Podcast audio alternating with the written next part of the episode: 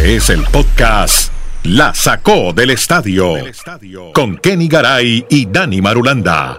Presenta Andrés Nieto Molina. Hola, ¿cómo están? Llegamos a otro episodio de La Sacó del Estadio. Hablamos de todos los deportes y las ligas americanas. Diariamente nos reunimos desde Bristol, Connecticut, Santiago de Chile y Bogotá, Colombia. No, el retiro, Antioquia mejor. Eso, muy bien. Exacto, estamos eh, siempre. Sí, es que estuve en Bogotá hasta hace poco y todavía me siento como en Bogotá. Extraño Bogotá. Episodio 1160. claro, Bogotá. Es, y Mortis Pertio, yo. Es un caos maravilloso, una ciudad caótica pero fabulosa. Episodio 1165. Y vamos a hablar de Vamos a, en este orden, como me dijo mi editor, Dani Marulanda, NFL, MLB y vamos a terminar con NBA. Así que empecemos con NFL y hagamos brackets.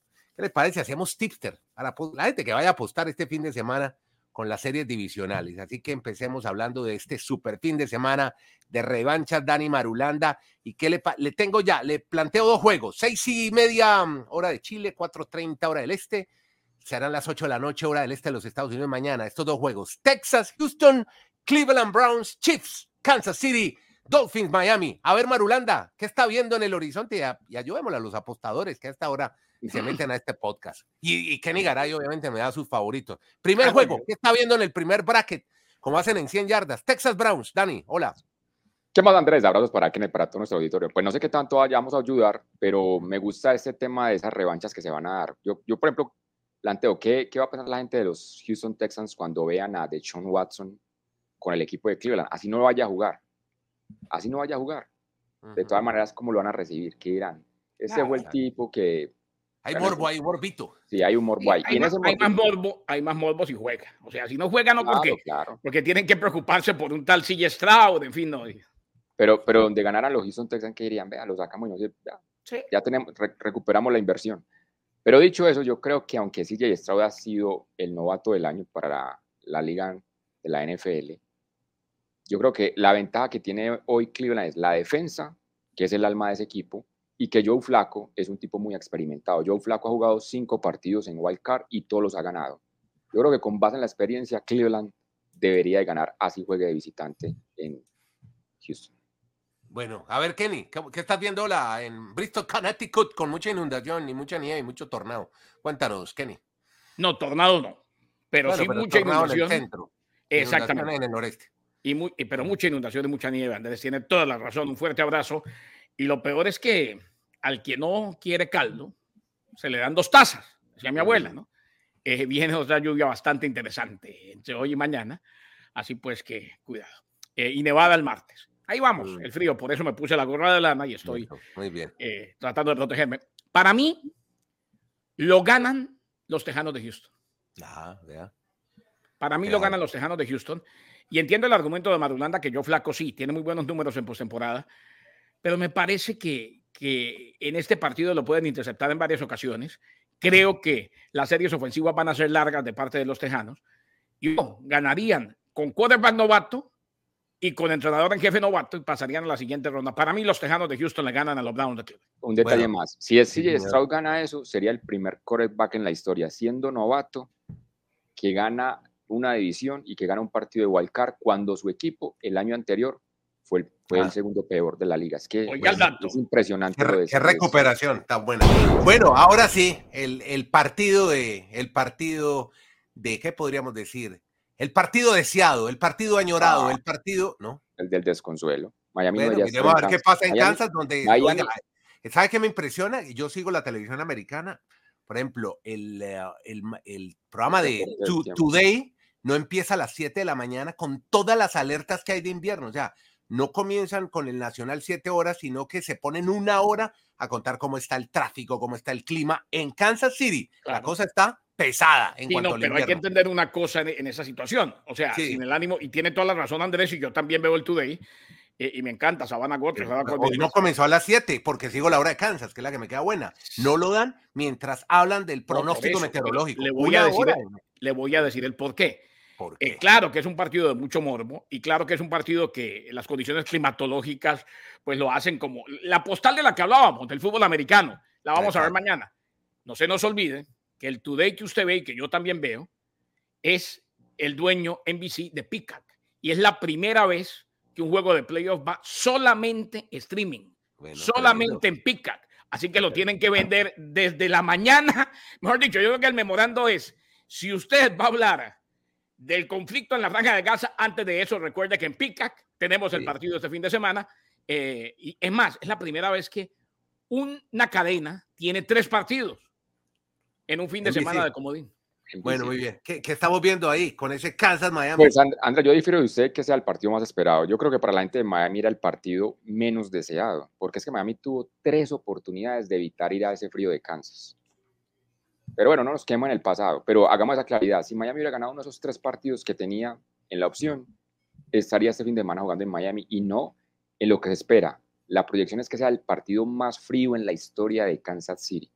Y frente a ese frío, pues Kansas ha estado más acostumbrado. Miami prácticamente juega muy pocas veces en, temperaturas gélidas. Y ahí el, el, panorama va a ser muy complicado. Yo me imagino un partido, Andrés, donde van a correr y correr y correr los dos equipos, porque es muy difícil lanzar. Cuando el clima es tan frío, el balón se vuelve como una piedra para golpear los, el brazo de los receptores. Y para lanzar también se dificulta. Incluso muchos corebacks tienen que utilizar guantes. Yo creo que van a correr y correr y que el partido va a ser definido por pocos puntos, por la condición climática. Si no fuese la condición climática, sería un show de, de ofensivas entre Mahomes y la que tiene Miami, pero creo que va a ser al contrario y el favorito pues es Kansas por la condición. Los campeones del Super Bowl, también los ve también Kenny ganando mañana. Eh, cuando usted nos presentó en cuanto a los brackets, los tips para los partidos del fin de semana, habló de los apostadores y entonces ya me tocó una parte diferente. Cinco puntos. Eh, baso, baso mi, mi predicción precisamente en ayudar a, los que van a apostar. Eh, para mí lo gana Kansas City. Ahora, si usted es apostador. Pues el contrario. Claro, y sabe del tema, apuesta el contrario. Ah, Porque en caso de que gane, le van a pagar muy bien. Ahora, dos cosas de, ese partido. Para mí también, como Marulanda dice, va a ser un partido muy cerrado. Creo en la capacidad de Miami de correr el ovoide. Eh, sobre todo si tiene a Monster, que todavía está cuestionable, porque tendría Monster, a Chain, tendría a Wilson, eh, un monstruo de tres cabezas para correr y, pases cortos. Eh, la gente habla de, de Tua Tagovailoa y el frío. No es tanto por el frío que se le va a dificultar a Tua, porque al fin y al cabo, el frío se ha combatido muchas veces y yo siempre doy el ejemplo del año pasado y muchos otros ejemplos, cuando Miami con el tercer quarterback estuvo a punto de ganarle a Buffalo y sacarlo de los playoffs en Buffalo. Pero no era tanto frío, Garay. Sí, no, pero no es tanto por el frío. ¿Sabe por qué? Está tan atemorizante el Garay que están diciendo que son, no, no, son condiciones perfectas para un ser humano estar afuera, a la intemperie. El Ice Bowl tampoco lo era. Primero que todo, que nadie compare esto con el Ice Bowl, porque aquí no va a haber hielo. Pero no es tanto por eso. ¿Sabe por qué es que se le va a dificultar a tú, Andrés? ¿Por qué? Porque no es un quarterback de brazo demasiado fuerte. ¿eh? O sea, él, él no tiene cómo lanzar mm. esos bombazos que no sean interceptados. Y en una ofensiva de timing, me parece, Madulanda, es mucho más complicado. O sea, más allá del frío, ser preciso en esas condiciones y sin tener un super brazo, un brazo arrogante como el de Joe Allen, va a ser muy complejo. Eh, y, además con muchas bajas en defensa. Para mí, por poco, quizás por tres puntos o de pronto por un touchdown, eh, en un partido que me imagino, Dani, eh, tendrá menos de 20 puntos, ¿no? No creo que a ver, si yo me meto en la cabeza de McDaniel, yo diría, planteemos un partido donde si tenemos 80 jugadas en el juego, le voy a dar solo 20 pases a Tua, 20 veces va a correr Wilson, 20 veces va a correr a Chan y 20 veces va a correr Monster, si juegan los tres. Para mí es clave que los corredores se apoderen del partido ofensivo para Miami, si no, no veo cómo Miami pueda llegar a ganar. Y lo último de las revanchas, Andrés, es ver cómo reciben en Kansas a Tyree Hill. Tyree Hill fue un ídolo de Kansas, ganó con ellos un Super Bowl. Vamos a ver cómo lo recibe la fanaticada de los Chiefs en este planteamiento de revanchas que tenemos este super fin de semana. Los tips para los tipsters como Garay y Marulanda que nos van a decir qué puede pasar el domingo a la una de la tarde. El almuercito con los Buffalo Bills y los Steelers de Pittsburgh. A ver qué estamos viendo, hombre, Dani Marulanda. Y si consigue Garay en el pronóstico de Dani, si ve al equipo de los Bills ganando en su casa, en ese frío de Buffalo que debe ser el juego más desigual de todo este fin de semana. Buffalo es inmensamente superior a los Steelers. Los Steelers van a sacar simplemente la casta, digo simplemente, pero es la historia que ellos han tenido, de que cuando nadie les da nada para ganar, ellos aparecen y pueden sorprender. Pero dicho eso, yo no veo cómo los Steelers puedan sacarle el partido a los Bills en Buffalo con toda la motivación que hay para el equipo en ese momento de Josh Allen. Lo mismo es Garay, ganando los Bills eh, con superioridad. Sí, con superioridad. Eh, no, no, mm. No sé si una paliza, no creo que paliza. Las casas de apuestas hasta 10 puntos a favor Buffalo, es el partido más desigual. Por eso, a los, a los apostadores, ahí se puede ganar una plática, sobre todo si apuestan en contra y se les da algo, porque usted eh, el que sí sabe de esto es Andrés, que ha trabajado en varios programas de, apostadores, de, consejos para apostadores, de, tips, eh, porque es que ahí hay diferencial de puntos y demás. Por ahí, si se maneja bien el diferencial, se pueden ganar una platica si apuestan eh, la inversa, o sea, para Exactamente, no, la, inversa, al favorito. Siempre hay que apostarle al, más, al menos favorito, si usted ve que tiene posibilidades de ganar. Por ejemplo, después, a las 4.30 en Dallas, los Cowboys reciben a los Green Bay Packers. Marulanda, ¿qué estamos viendo ahí, hombre? Que también veo muy superior a los Dallas Cowboys, sobre todo porque es el único equipo que se mantuvo invicto jugando de local. En esa condición, Dallas es inexpugnable. Y Green Bay, yo creo que ya cumplió con llegar a los playoffs. Para muchos sorprendió lo bien que ha jugado Jordan Love. Jordan Love incluso fue elegido el jugador ofensivo de la semana en las últimas dos de la NFL para la conferencia nacional. Eso no es fácil realizarlo, pero yo acá a, Dallas mejor muy superior para ese partido. Y también acá el tema de las revanchas, cómo reciben a McCarthy. O no lo reciben mejor, cómo los viejos amigos de Green Bay se van a reencontrar con McCarthy, que ahora es el entrenador en jefe de los Dallas Cowboys. Bueno, Garay, ¿estás viendo también una amplia superioridad Cowboys ante los Packers? Sabe que no. ¿No? Para mí lo ganan los Green Bay Packers. Ah, mire, qué bien. Eh, y ojo, Garay bueno, no, millonario a todos apostadores está en contra, está con todos los de la palazo, sería un Que, sí. y, y, le digo por qué. Y con Madulanda estuvimos, Madulanda estuvo muy pendiente del último partido de los Green Bay Packers. Me gusta, me gusta la variedad en ataque que tiene. Muy jóvenes. Con, una, con un Aaron Jones corriendo, con un Romeo Dawes que se lesionó en ese partido, el último ante los Chicago Bears, pero que si está bien es un arma más. Y lo contrasto con el último Cowboys que vimos ante los Detroit Lions, que no perdió en casa por casualidad. Para mí, el batacazo del fin de semana lo dan los Green Bay Packers en Dallas. Bueno, muy bien. El otro juego del domingo con el que cerramos la jornada, Detroit Lions, la sorpresa, y Los Ángeles Rams, Marulanda, y están las cuotas bien, bien apretadas. Aquí no hay una gran diferencia a favor del equipo de Detroit. ¿Es el gran favorito? Es que si hablamos, Andrés, que ese domingo la gran diferencia era entre Buffalo y Steelers, yo creo que en la jornada nocturna es el partido más nivelado. El pronóstico más complejo para mí de los seis es este, el de los Rams y los Y el mejor partido de todo el fin de semana. Y puede ser el ah. mejor partido del fin de semana porque hay mucha igualdad entre las ofensivas o las fortalezas de cada equipo. Detroit va a jugar en casa, pero los Rams pues, es, un, es un domo, o sea, no tienen problema de temperatura. Matthew Stafford sabe jugar muy bien allí. Yo creería que si en ese momento el favorito por muy poco es Detroit, yo creería que los Rams podrían sacarle ese partido para tristeza a nuestro amigo Santiago. Creo que los Rams pueden ser el de los que hoy tienen la cuota no de favoritismo, el que puede dar la sorpresa ganando el fin de semana. Bueno, ahí sí, si usted le apuesta a los Rams, puede ganar una buena plata según el pronóstico de Dani Marulanda. Kenny también va en la misma línea. Yo creo que los. ¿Sabe que estuve pensando tanto en ese partido?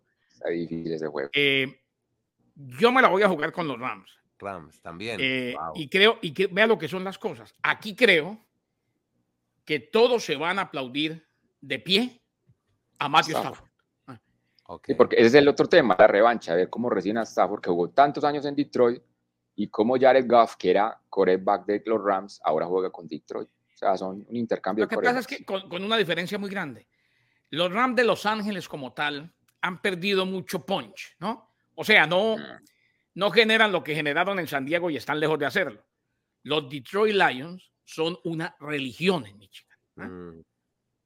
Allá los aman, es, el equipo que no gana, el mm. equipo que los hace sufrir, el equipo de la clase trabajadora, el equipo de los trabajadores de, las, eh, fábricas automotrices, de la industria automotriz. Detroit, Chevrolet, todo. E, exactamente, la General Motors Corporation y entonces yo creo, que, yo creo que lo ganan los Rams, pero me parece que va a ser un partido eh, complejo, complejo y, y, para Detroit volver a tener lo había, no, no sé hace cuánto lo había tenido, Madulanda maneja muy bien esos datos, un partido de local en los playoffs ¿eh? es una maravilla. Hace 30 años, hace 30 años, 93, hace 30 años. Temporada 93. Con, eh, con Barry Sanders. Detroit, Detroit, hace, desde el 91 no gana un partido de playoffs. Es la, es la racha actual más larga sin ganar un partido de playoffs. 30 Le doy una anécdota rápida de las que le gustan a usted. Esta mañana, usted que ve el Today de NBC, tuvieron a Mighty Rico. Ah, es el experto de NBC. Mighty Rico, que es el relator. Mm. Tirico está. Tirico está, exacto, el relator. Tirico está en, eh, en Kansas City para el partido de mañana. Lo va a narrar en eh, la aplicación de Peacock. Por Peacock, sí. Pero lo que más está esperando es inmediatamente, si acaba ese partido, tomar el avión e irse para Detroit, porque narra el ah. domingo en la noche. Ah, el otro día. Y recordemos que él vive en Ann Arbor, en Michigan. O sea, la fiesta que hay en, en, Michigan como tal. Michigan campeón nacional universitario. ¿eh? Y todavía celebrando. Y Detroit con juego de playoff en casa. Imagínese. No, no, no, no, de no parar. Bueno, y cerremos Monday Night Football. Para, el lunes, esperamos hasta el lunes.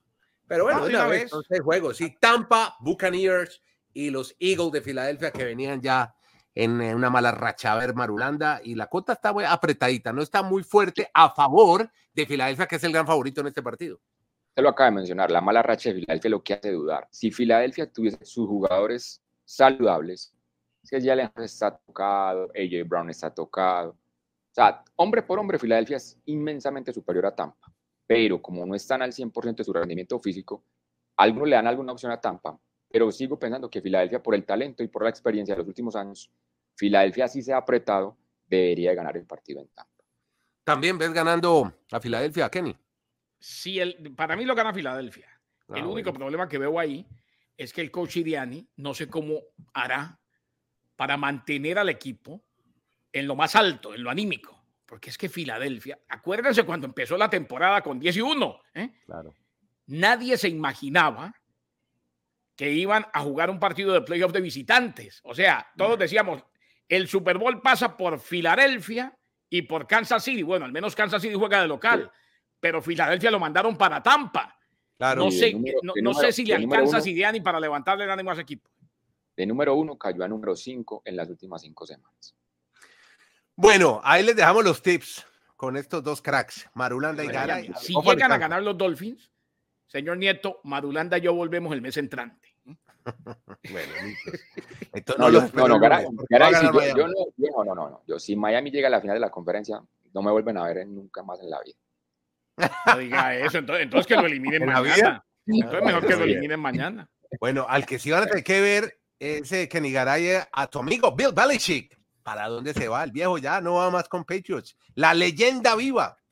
Y yo sé, señor Nieto, y usted nos lo ha dicho en muchas ocasiones, que esto es en frío, e, es un podcast, pero vale la pena decirlo porque sucedió ya hay, ya hay titular minutos antes de que empezáramos el podcast. Gerald Mayo es el nuevo entrenador en jefe de los Patriots de New England. Ah, bueno. ¿Usted sabe lo que es aceptar eso? Coach de linebackers estaba en el cuerpo técnico, en el grupo de entrenadores de Bill Belichick. Es el nuevo entrenador en jefe. Ya tienen coach. Es difícil. ese sí que es un reto. Bill Belichick que se va después de seis títulos de Super Bowl, una mancuerna impresionante con Robert Kraft y ahora la pregunta es para dónde ir a Belichick. Eh, curiosidad, ¿no? En la misma semana, uno se retiró y el otro dejó el equipo con el que hizo leyenda en el fútbol, en el fútbol americano. Eh, Nick Saban, el más grande de todos los tiempos en el colegial, anunció de la noche a la mañana, me retiro, me voy, 72 años, no puedo más, chao, Alabama. Y resulta que Bill Belichick oficializó que se va y ayer le agradeció a toda la familia Kraft eh, estamos hablando de los dos mejores entrenadores en colegial y en la NFL. Eh, eso sí, con la diferencia de que Belichick está buscando equipo, o, no está buscando equipo, se, hizo disponible y le van a llover las ofertas. ¿Será? Bueno, ¿y cuál sería el futuro? ¿Dónde lo ven? Al agrio. El primer equipo que optó por él siempre ha sido los Chargers, el equipo de Los Ángeles, porque tienen a Justin Herbert y dicen a este, a este equipo le falta alguien que les dé sobre todo la autoridad, exactamente. Esa es una opción, pero como el fin de semana sacaron a Arthur Smith de los Atlanta Falcons, aparentemente el dueño, que es un millonario de Atlanta, dice que él iría por todo para llevar a Belichick. Y hay otros que incluso, hay otros que incluso se, aventuran a decir que si Dallas Cowboys no llega a la final de la conferencia, que Jerry Jones también hablaría con Belichick. Aunque yo me, yo me imagino cómo sería una discusión entre Jerry Jones y Belichick. Eso.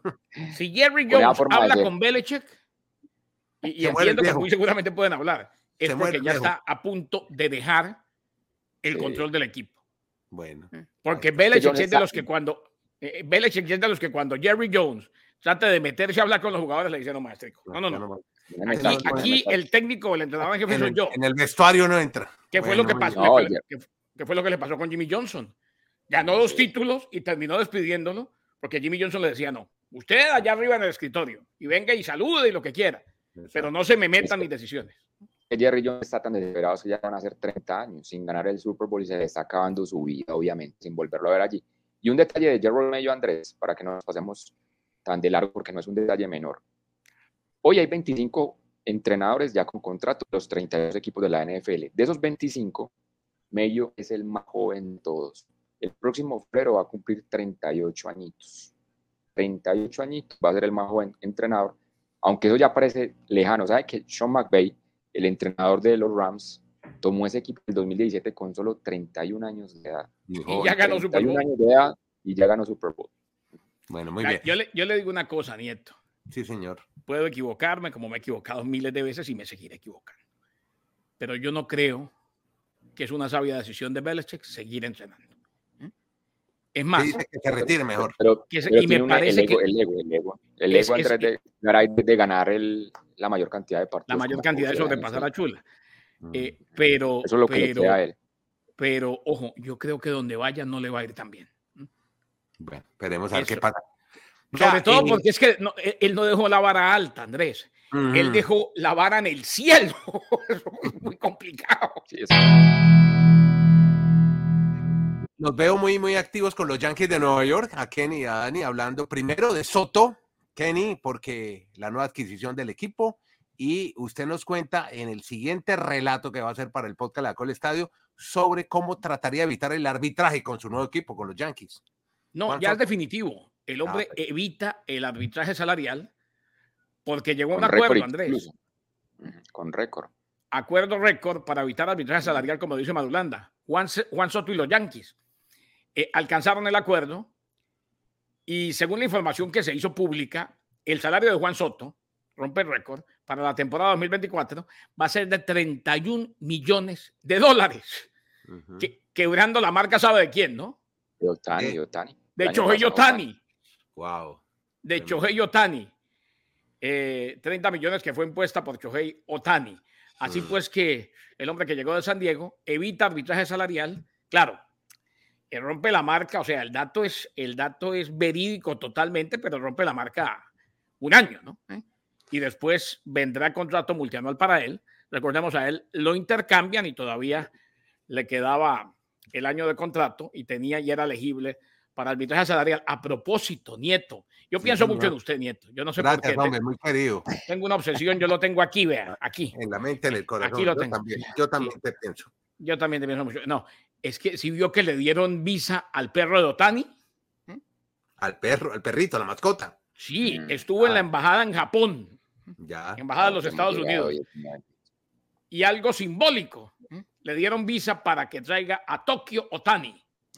¿A dónde llegamos, caray? Caray, ¿a dónde llegamos? Digamos, ¿Se llama Tokio?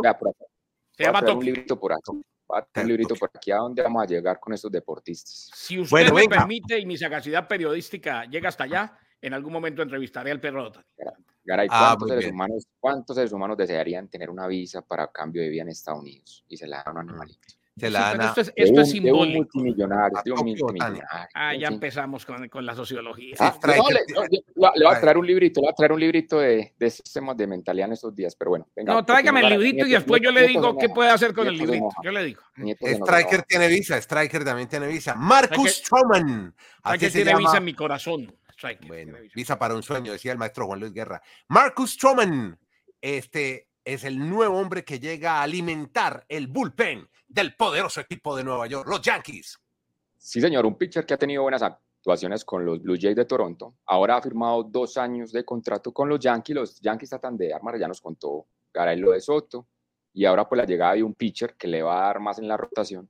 Vamos a ver cómo funciona en este caso Storman, que salen las estadísticas. Él ha jugado muy bien, pero cuando le tocó ir a Yankee Stadium jugó muy mal. Vamos a ver ahora jugando con el uniforme de los Yankees, como le local. En, ese estadio. Bueno, y nos vamos de la MLB y nos trasladamos a la NBA para destacar a una figura, Donovan Mitchell, que brilló. ¿Dónde? En la ciudad luz, donde brillan las estrellas. ¿En París? Nada más y nada menos que en París. Oiga, Andrés, ¿cómo fue esto? ¿Cómo va de rápido Garay? ¿Se acuerda cuando arrancó la temporada? Decíamos, uy, va a haber un partido en París, que la locura que hay en París por ir a ver un juego de la NBA. Pues ya el partido se realizó, así de rápido. Los Nets y los Cavaliers de Cleveland y Donovan Mitchell jugando con, con Cleveland pues brilló 45 puntos. Es la segunda máxima anotación para un jugador en un partido fuera de Estados Unidos o de Canadá. Y allí estuvo entonces Donovan Mitchell en ese triunfo y haciendo las delicias y la gente pues en París disfrutando ese gran show de la NBA. Bueno, y como haciendo las delicias, ¿no? haciendo las delicias. Bueno, porque es que ahora, ahora, ahora le dicen el delicioso en Colombia, ¿no? El delicioso.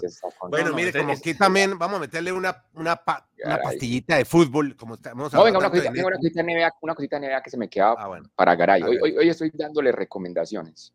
Así ustedes a veces cuando uno recomienda, ustedes lo, lo cortan a uno y lo editan. Pero deme el delicioso, deme, el delicioso. No, no, no, pero eso es ¿Cómo les parece que Netflix, Netflix ya está grabando un documental estilo el de quarterback de la NFL, pero con la NBA.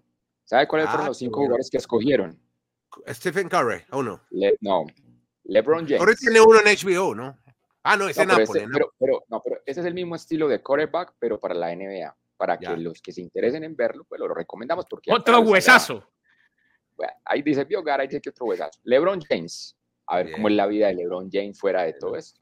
Jimmy Butler, Jason Tatum, mm. el dominicano, bueno, él es nacido en Estados Unidos, pero de padres dominicanos, Carl Anthony Towns y finalmente Domantas Sabonis. Son los cinco que van en este primera, en este primera que hay temporada, temporada. temporada de NBA en Netflix.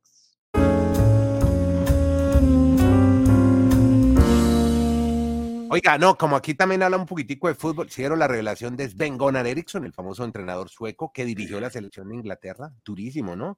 En el mejor de los casos me queda un año de vida, en el peor algo menos. Resistiré mientras pueda. Yo, recuerdo, recuerdo Sven Goran cuando llegó a la selección mexicana, llegó con un mm, palmarés impresionante, casi 20 títulos en diferentes eventos y en México le fue pero malísimo.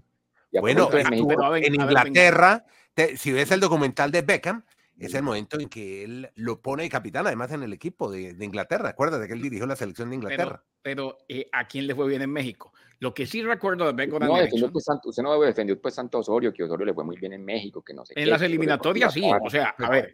Tiene prestigio. Le fue, muy, bien a la Volpe, a la Volpe le fue muy bien en México. Los únicos, los únicos, los únicos dos técnicos que caminaron las eliminatorias para México fueron la Volpe y Osorio. Pero recuerdo una cosa, Dani, del Bengo Dan Erickson, un tipo muy bonachón. Alguna vez tuve la posibilidad de intercambiar un par de palabras, ah, precisamente porque vino con la selección mexicana. Eh, y, y si vio como todo el testimonio que dio, ¿no? Le dieron cinco mini strokes, mini derrames. Wow. Entonces los hijos lo llevan al médico, porque lo notaban que perdía coherencia y demás. Y el médico lo examinó, y lo llamó y le dijo, vea, por los cinco mini derrames no se preocupe que de eso se recupera. el, problema. fue que le encontré un cáncer. Wow. Y está tan avanzado que es inoperable, maestro. Yo le doy máximo. En el, páncreas. En el páncreas. Bueno, y ahora vamos a ponerle. En el fútbol de México, Andrés. ¿Sabe cuál es hoy el movimiento en México? Que hay una locura. ¿Cuál? el otro ídolo de Garay, es que los ídolos de Garay. ¿Tú? ¿Quién ve otra? Tú, a Messi y Chicharito. Chicharito ah, Hernández. Ah, todavía juega fútbol. Prácticamente para la otra semana ser anunciado como la flamante contratación de Chivas de Guadalajara. E incluso usted, mencionó a Vela. Él estaba hablando con Vela porque Vela ya terminó el contrato con Los Ángeles Fútbol Club en la MLS y está diciendo, venga, ¿por qué no me viene a jugar con otra Chivas?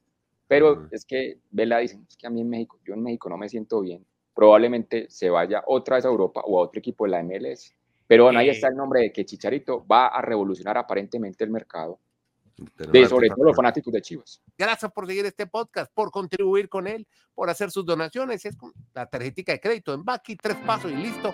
Y apoya este proyecto digital que hacemos con mucho cariño por ustedes. Muchas gracias. Podcast La Sacó del Estadio